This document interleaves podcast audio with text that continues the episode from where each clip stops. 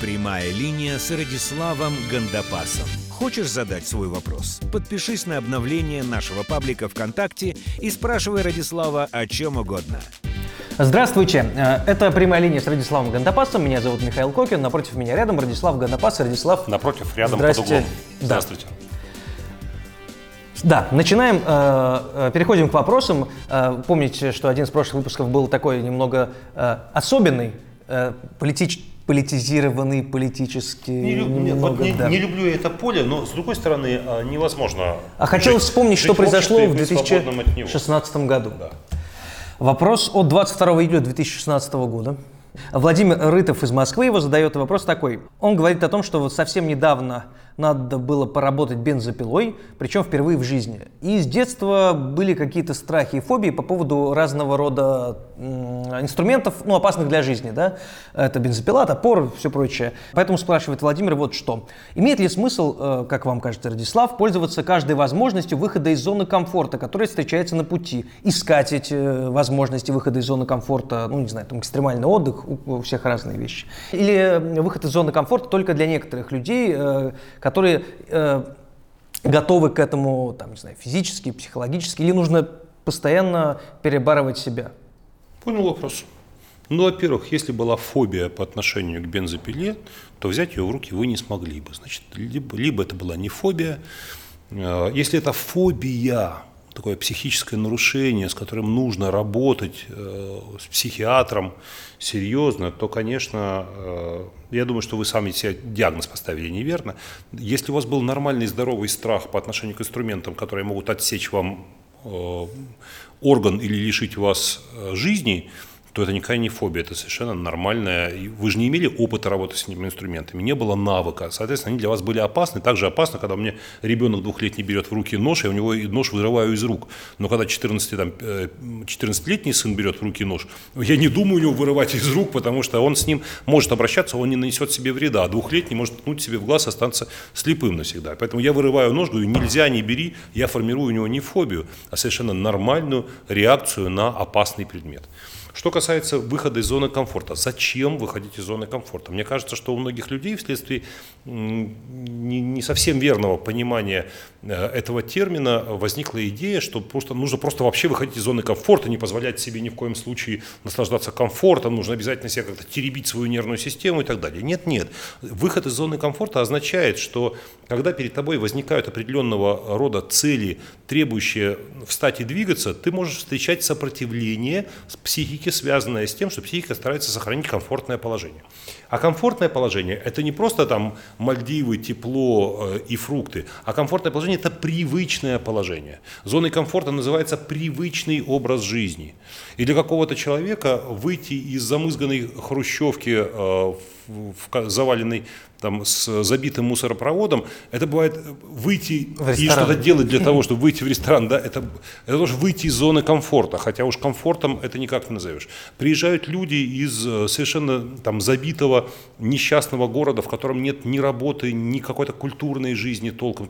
Они приезжают в Москву и говорят, боже, как Москва давит.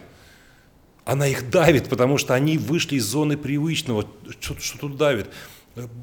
Роскошно, хорошие дороги, прекрасная архитектура, масса, масса преимуществ. Есть что купить, есть где развлечься, есть чем э, себя духовно подпитать, есть поле для общения, для культурного отдыха, для работы, в конце концов, огромное поле для э, работы. Давит, давит, это же зона комфорта. Это не значит, что должны постоянно экстремальными видами спорта будоражить свою нервную систему. Это неверное понимание термина и неверное понимание стратегии работы э, с э, зоной комфорта. То есть, не выходить, вы- выходить в некомфорт не самоцель.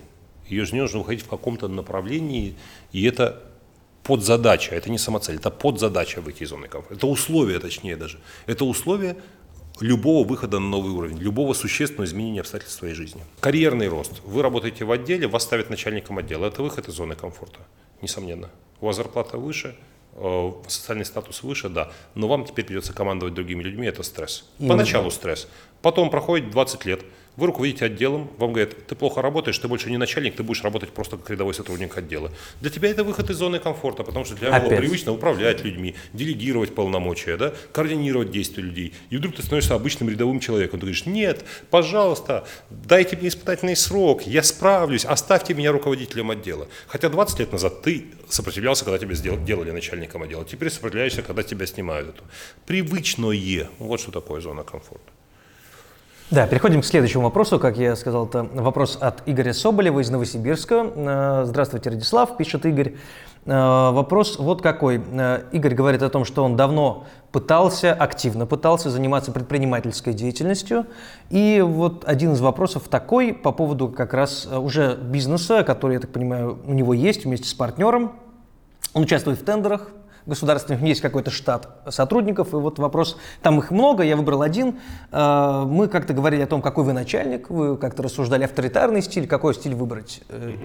Э, И как раз Игорь спрашивает о том, как лучше мотивировать сотрудников, как построить систему мотивации штрафов именно, ну, он спрашивает про свою сферу госзакупки, ну или вообще в бизнесе, который уже есть, как сделать так, чтобы сотрудников все было нормально. И Знаете, Во-первых, говорят, что деньги не главное. Игорь, как вы, них. как вы умудрились сделать бизнес и, и только сейчас задуматься на том, как мотивировать сотрудников?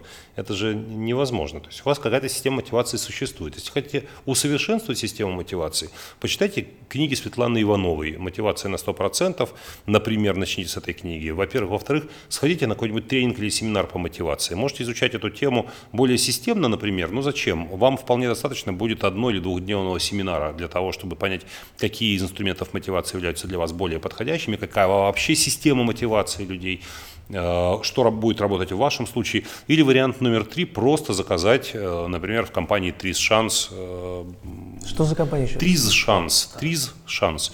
Например, там, Сергею Сычеву и его команде заказать прям конкретно заточенную под вашу компанию систему мотивации. То есть вам самому можно не заморачиваться, не учиться этому. Зачем? Вы же не специалист по мотивации и не собираетесь становиться. Наймите э, человека с опытом, консультанта, который владеет технологиями, он для вас разработает. Это, тут зачем ко мне обращаться? Я не специалист по мотивации. Есть у меня там семинар на эту тему, но э, я не могу сказать, что я готов прям каждому, под каждое предприятие заточенную сделать систему, это вам не нужно. Это наивно становиться специалистом во всех областях. Приглашайте консультанта, пусть разработает. И эта механика будет работать у вас до тех пор, пока она будет актуальна и эффективна, вам не понадобится ничего в ней менять. Или можете договориться об каком-то абонементском, абонентском обслуживании, при котором консультанты время от времени делают рефреш этой системы, да, смотрят, тестируют, как она работает, и ее совершенствуют все больше и больше. Вот и все. Вот руководитель есть почему-то такая идея, вот как мне быть, зачем вам этим, об этом думать? Пусть думает специалист о системе мотивации.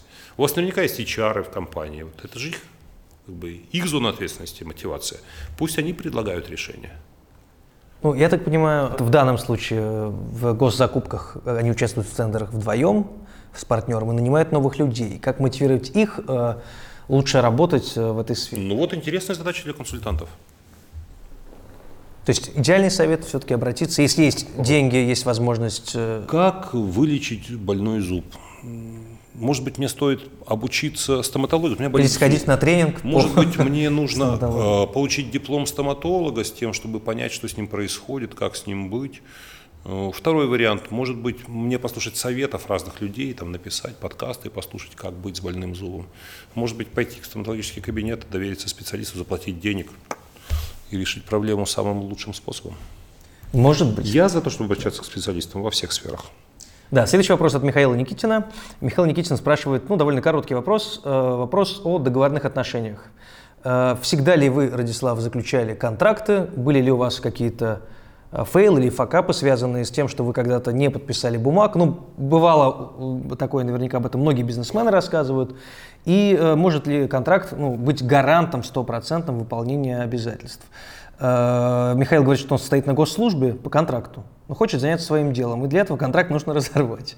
Э, вот тут в данном случае не совсем о бизнесе да, речь, но э, первая часть вопроса как ну, раз вообще, о бизнесе. вообще бумаги, вообще бумаги. Фейлы и факапы, связанные с неподписанием бумаги, бумаг, у меня были. И, как правило, это было связано с финансовой стороной, которая не соблюдалась. Ну, ну как бы, не заключая документа, вы всегда даете, вы некоторым образом провоцируете на его нарушение, во-первых. Во-вторых, Наличие документа не гарантирует исполнение обязательств по договору. Но с этим документом вы можете обратиться в суд. Однако судебная система наша такова, что даже когда будет вынесено положительное решение, добиться исполнения судебного решения – это отдельный квест.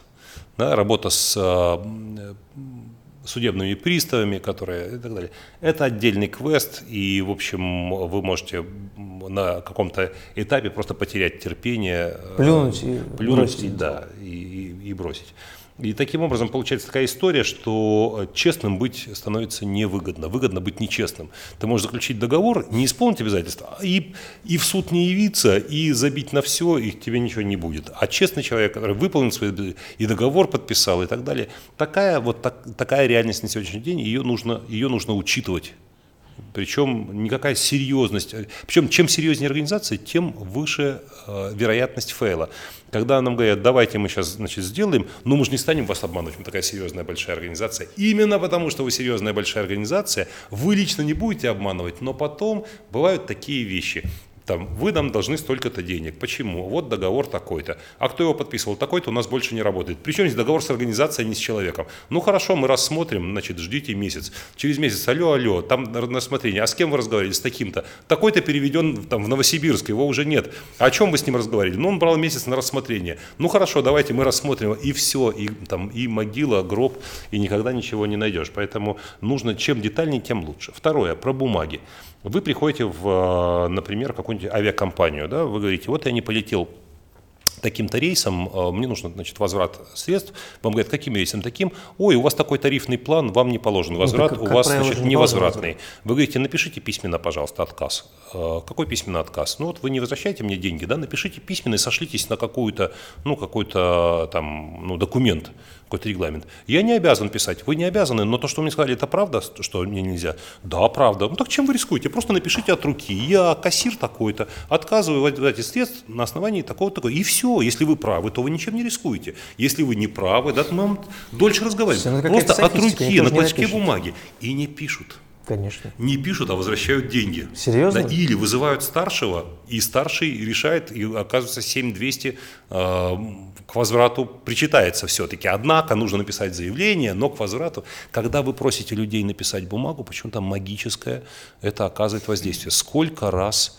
я так вплоть до сантехника, который говорил, нет, у вас так при проектировании, у вас так трубы проложены, что эта проблема не решится. Я говорю, напишите, пожалуйста.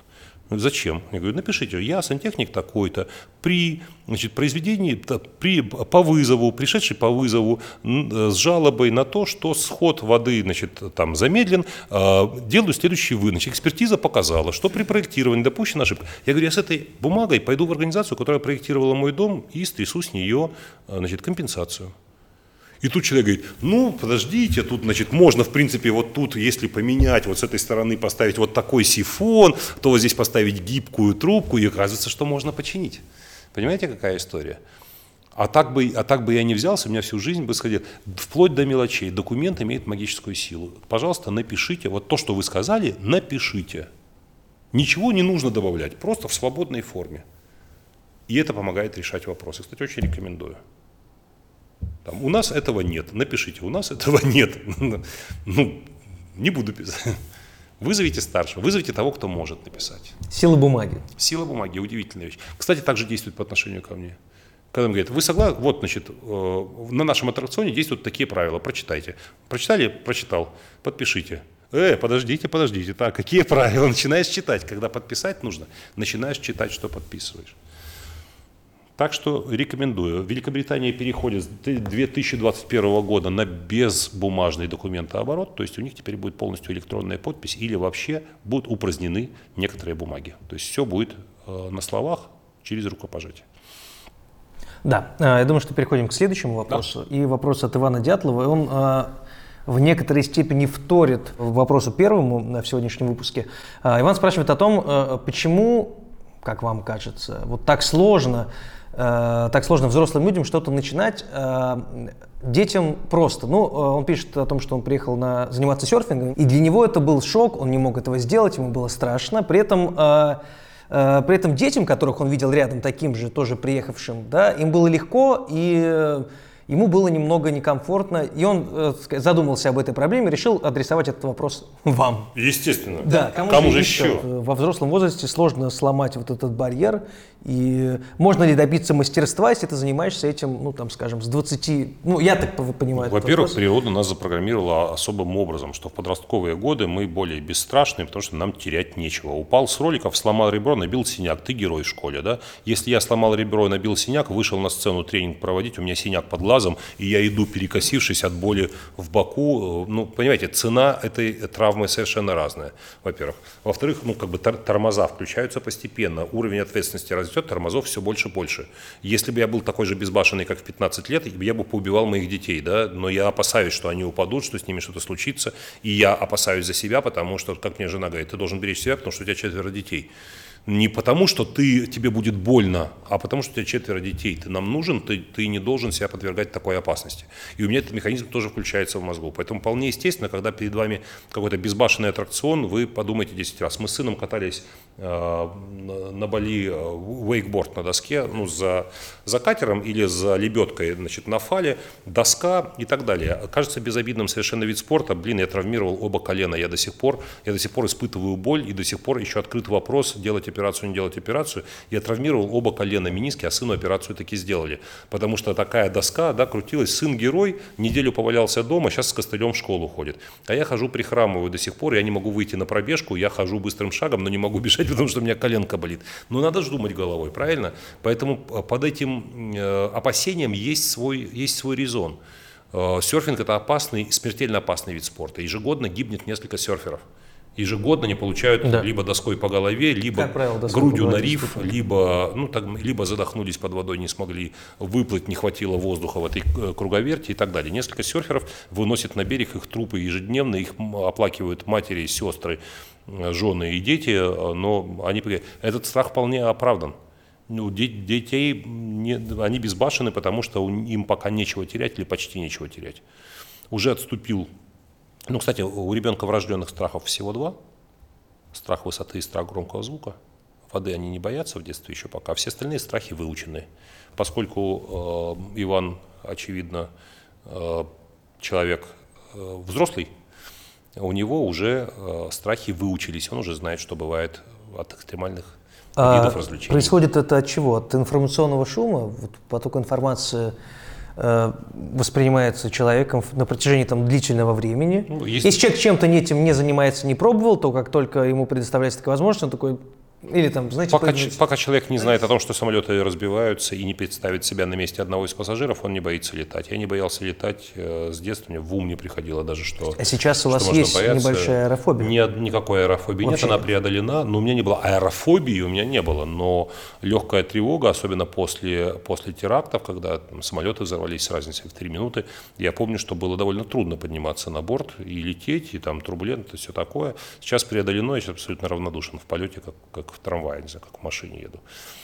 Но, тем не менее, я понимаю, что этот страх, он имеет под собой основания, потому что риск присутствует. А страх – это не что иное, как, как мобилизация организма но дело другое, что если в ситуации какой-нибудь драки вы, мобилизовав свой организм, повышаете свои шансы на выживание, то, скажем, в, авто, в авиакатастрофе от вашего поведения, ваше выживание не зависит. Да.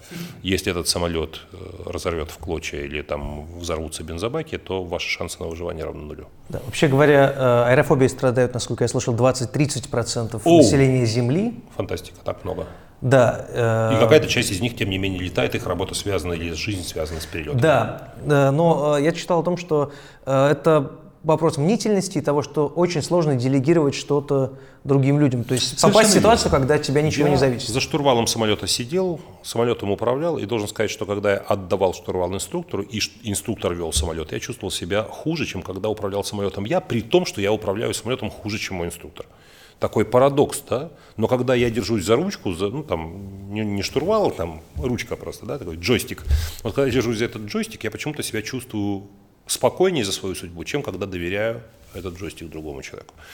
Это, это парадокс, да, ваша причастность к управлению. И бывает, что человек едет по горной дороге и говорит, слушай, да, я пересяду за руль, я больше не могу, просто мне нервная система, чтобы отдохнула немножко, и садится за горную дорогу и ведет машину более рискованно, чем тот, кто вел ее до этого. Ему так да, спокойнее. Ему так спокойнее, потому что он как бы причастен. Ну, такой невроз утраты контроля. Есть такое наблюдение.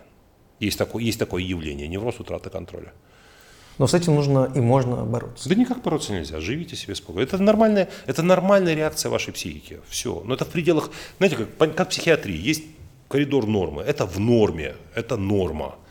Если это фобия, если вас там зашкаливает, если вы встали на доску, а, -а, -а там запаниковали, описались, э, стали кричать э, и, э, там, не знаю, тонуть в панике, ну да, надо обратиться к специалистам. Но совершенно нормально, занимаясь экстримом, бояться. Это же на то он и экстрим. Экстремальная нагрузка, психологическая, не физическая зачастую. Да. Двигаем дальше. Да. И вопрос э, от Юлии Суворовой. Мы, кстати, его э, как-то хотели задать, но как-то под рукой ничего не нашлось. Или, может быть, вы просто вспомните э, какую-то книгу, которую вы можете порекомендовать для детей. Книгу для детей? Да. То Маленький есть... цветочек. Есть ли какие-нибудь детские книги, я процитирую, э, которые вы можете порекомендовать? И если вы сами писали бы книгу для детей, о чем бы она была? Вот. Ищите книги для детей, в которых показан образ или стратегия поведения героя, которую вы хотели бы своему ребенку предложить в качестве э, базовой некой а стратегии какая успеха. базовая стратегия в маленьком Например, цветочке? стратегия о маленьком цветочке очень хорошая, между прочим. Э, героиня в маленьком цветочке э, отважно идет на контакт с чудищем и э, выстраивает с ним отношения, э, ведет с ним длительный длительные стратегические переговоры, переговоры она э, становится его, она его вовлекает в партнерство в конечном итоге и решает свои задачи, используя его значит, страшные возможности. Интересная интерпретация. Да, это прекрасное произведение. При этом значит, э, папаша забуксовал, там, а девочка оказалась не промах. Если же мы возьмем сказку по щучьему велению, то герой основывает все свои жизненные стратегии на уповании на некую внешнюю силу, которая решит его проблемы э, чудесным образом, да, щучка. То же самое и старик, но, правда, э, поучительная история. Э, Золотая С моралью, в общем. Золотая рыбка, поучительная история, все обращается в небытие, все обращается в прах и в тлен. Вот. Ищите такую сказку, где вы могли бы с ребенком обсудить стратегию поведения героя. Колобок – который, владея навыками эмоционального интеллекта, умел очаровать всех спутников и остаться свободным, но лиса оказалась более компетентным в сфере в области эмоционального интеллекта, и она купила, подкупила колобкам. То есть полезно с ребенком не просто читать сказку, но и анализировать ее. Анализировать, конечно, не с точки зрения жизни современного человека, а с точки зрения поведения главного героя. Почему так получилось? Э, кто виноват? А что можно было сделать по-другому? Вот модели поведения, которые вы хотите привить ребенку, полезно было бы. Хотя я понимаю, таких сказок очень мало. Дело в том, что в основном сказки народные, а у народа, э, как, как, я, как, я, когда, как я всегда говорил, хотите иметь то, что имеет народ, руководствуйтесь народной мудростью.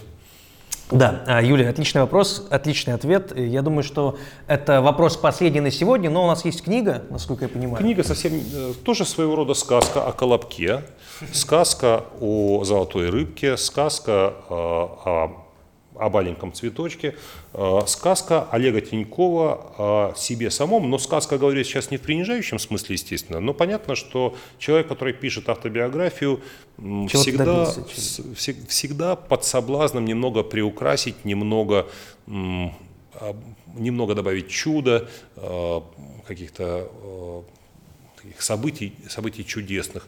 Я не знаю, избежал ли этого Олег Тиньков, но во всяком случае, конечно, это история Золушки. Это та самая история Золушки, когда, будучи никем и не имея никаких шансов, кроме как там, завод, э, не знаю, э, школа, тюрьма, сценарий номер два, школа, значит, завод, тюрьма, завод, э, наркотики, тюрьма.